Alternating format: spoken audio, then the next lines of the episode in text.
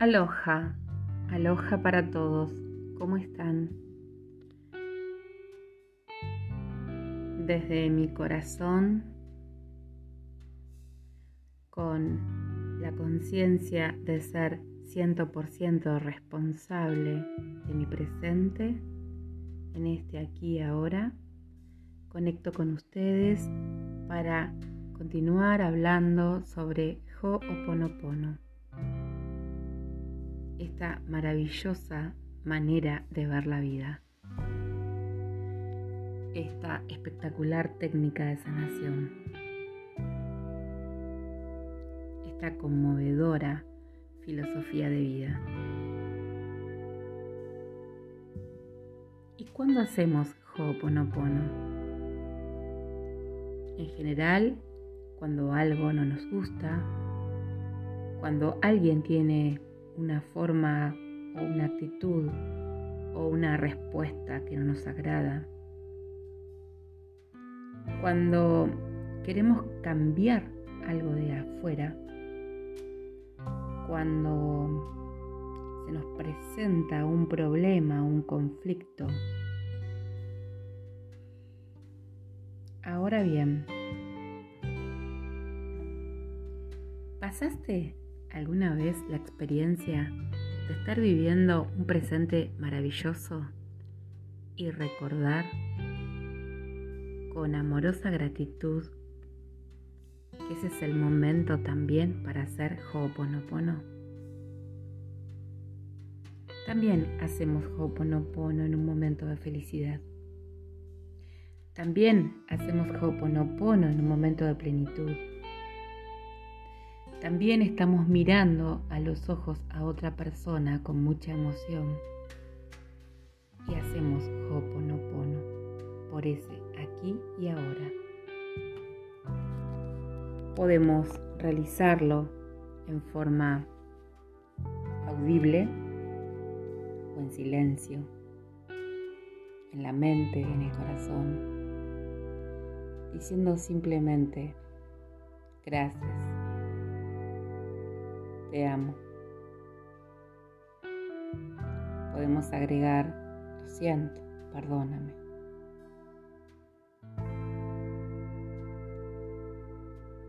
Sería fantástico que cada vez que realicemos Ho'oponopono,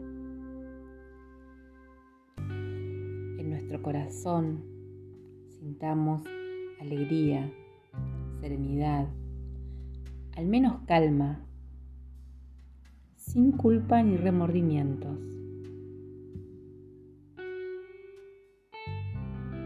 Es importante intuir que esta experiencia creadora de atracción de lo bueno, de lo positivo, del óptimo, nos transforma en protagonistas de nuestras circunstancias y nunca víctimas. Solo puedo cambiar mi presente si creo que soy creador, creadora de ese presente. Te invito a probarlo. Hoponopono te cambia la vida, te da fortaleza, calma, alegría, paz mental, higiene mental sanación corporal, sanación mental, sanación física, sanación de alma. Gracias, gracias, gracias.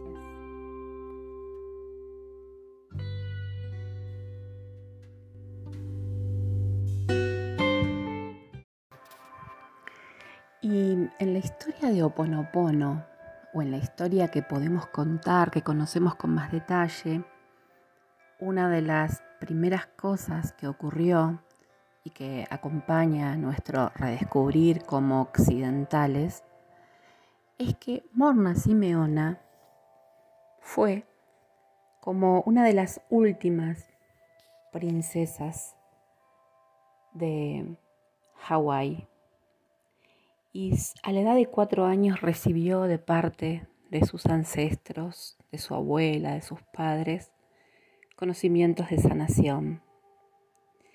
La historia de Morna es sumamente, es sumamente mm, inspiradora porque ella fue una persona que viajó y estudió en diferentes lugares del mundo. Eh, estuvo como varios años investigando y aprendiendo de diferentes culturas. Se sabe que estuvo en China, en India, en Europa, y lo importante fue su gran decisión de bajarnos Oponopono, de individualizarlo, de poder tener esa lectura que sin duda fue guiada. No tengo dudas que fue guiada por sus, sus maestros, por sus seres superiores que la acompañaron en todo momento en su vida. Y ella funda Oponopono autoidentidad y es allí donde puede transformar ese primer Oponopono comunitario en algo más parecido a lo que hoy hacemos. Las palabras que Morna nos deja son, lo siento, perdóname por aquello que está en mí que ha provocado esto. Estas dos frases son las que ella nos, nos obsequia. En, su oficina había un cartel que decía, La paz comienza conmigo, que tiene que ver con, con varias de sus, de sus legados. La oración de la paz del yo, la oración del yo soy, la oración a la divinidad, son obra de Morna. Ella Inclusive fue reconocida a nivel mundial porque la Organización Mundial de la Salud avaló esta inspiración. Les cuento que en muchos momentos usaré la palabra inspiración porque decimos que Oponopono nos inspira, la divinidad nos inspira a que avancemos en, en nuestra forma de, de ver las cosas, de, de proponerlas, de multiplicarlas. Luego veremos en particular todo el camino que hizo Morna en su vida, porque realmente es muy rica su experiencia y cómo ella recorrió buena parte del mundo dando conferencias, dando entrevistas. De aquella época se conservan muy pocas cosas grabadas, pero algunas todavía se rescatan. Voy a buscarles una entrevista de Morna y de su principal discípulo que fue el doctor Len eh, para que puedan verla en acción, digamos. Y hay muchas imágenes de Morna también eh, que les voy, a, les voy a compartir en algún momento. Entonces, lo siento, perdóname por aquello que está en mí que ha provocado esto sin quedarnos pensando a ver si adivinamos cuál es la memoria que la divinidad está dispuesta a borrar, continuamos limpiando. Limpiar es repetir. Limpiar es desprogramar. Limpiar es sanar. Y de la misma manera que lo hacemos con nuestro nombre, podemos escribir los nombres de nuestros familiares, los nombres de nuestros padres. Si no conocemos el nombre de nuestros padres, podemos simplemente poner en intención mi madre, mi padre, mis abuelos maternos, mis abuelos paternos. Lo podemos hacer con gente cercana, con familiares, con amigos, con compañeros. Lo que hacemos cuando escribimos el nombre de una persona y practicamos oponopono es simplemente y tan solo limpiar memorias para sanar. Es una propuesta. Se pueden usar fotos o simplemente la intención.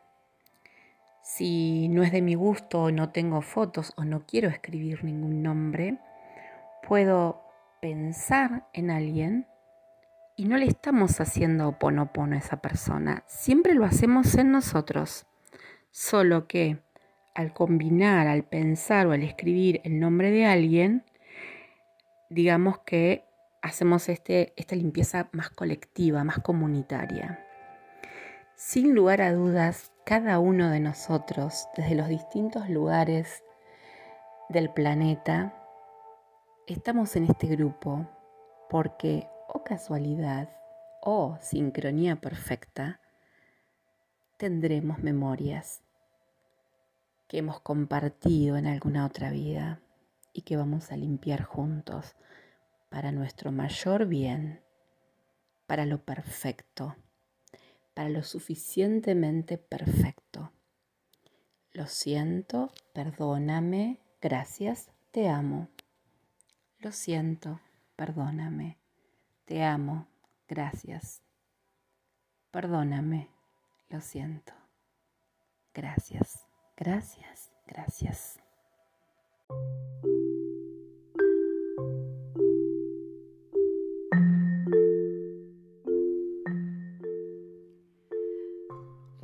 Perdóname, gracias, te amo. Lo siento, perdóname, gracias, te amo.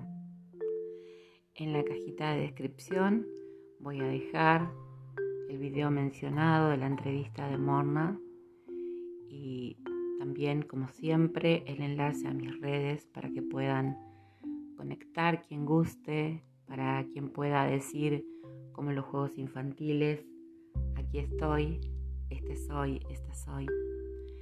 Y mm, agradecer cada día, agradezco cada día pertenecer a esta comunidad que crece, que se afianza, que se hermana, que se acompaña en los diferentes momentos que nos tocan,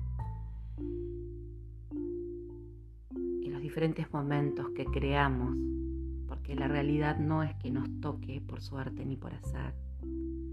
Somos responsables y ser responsables implica ser culpables y esto lo explico en muchos de los episodios y te invito a escucharlo.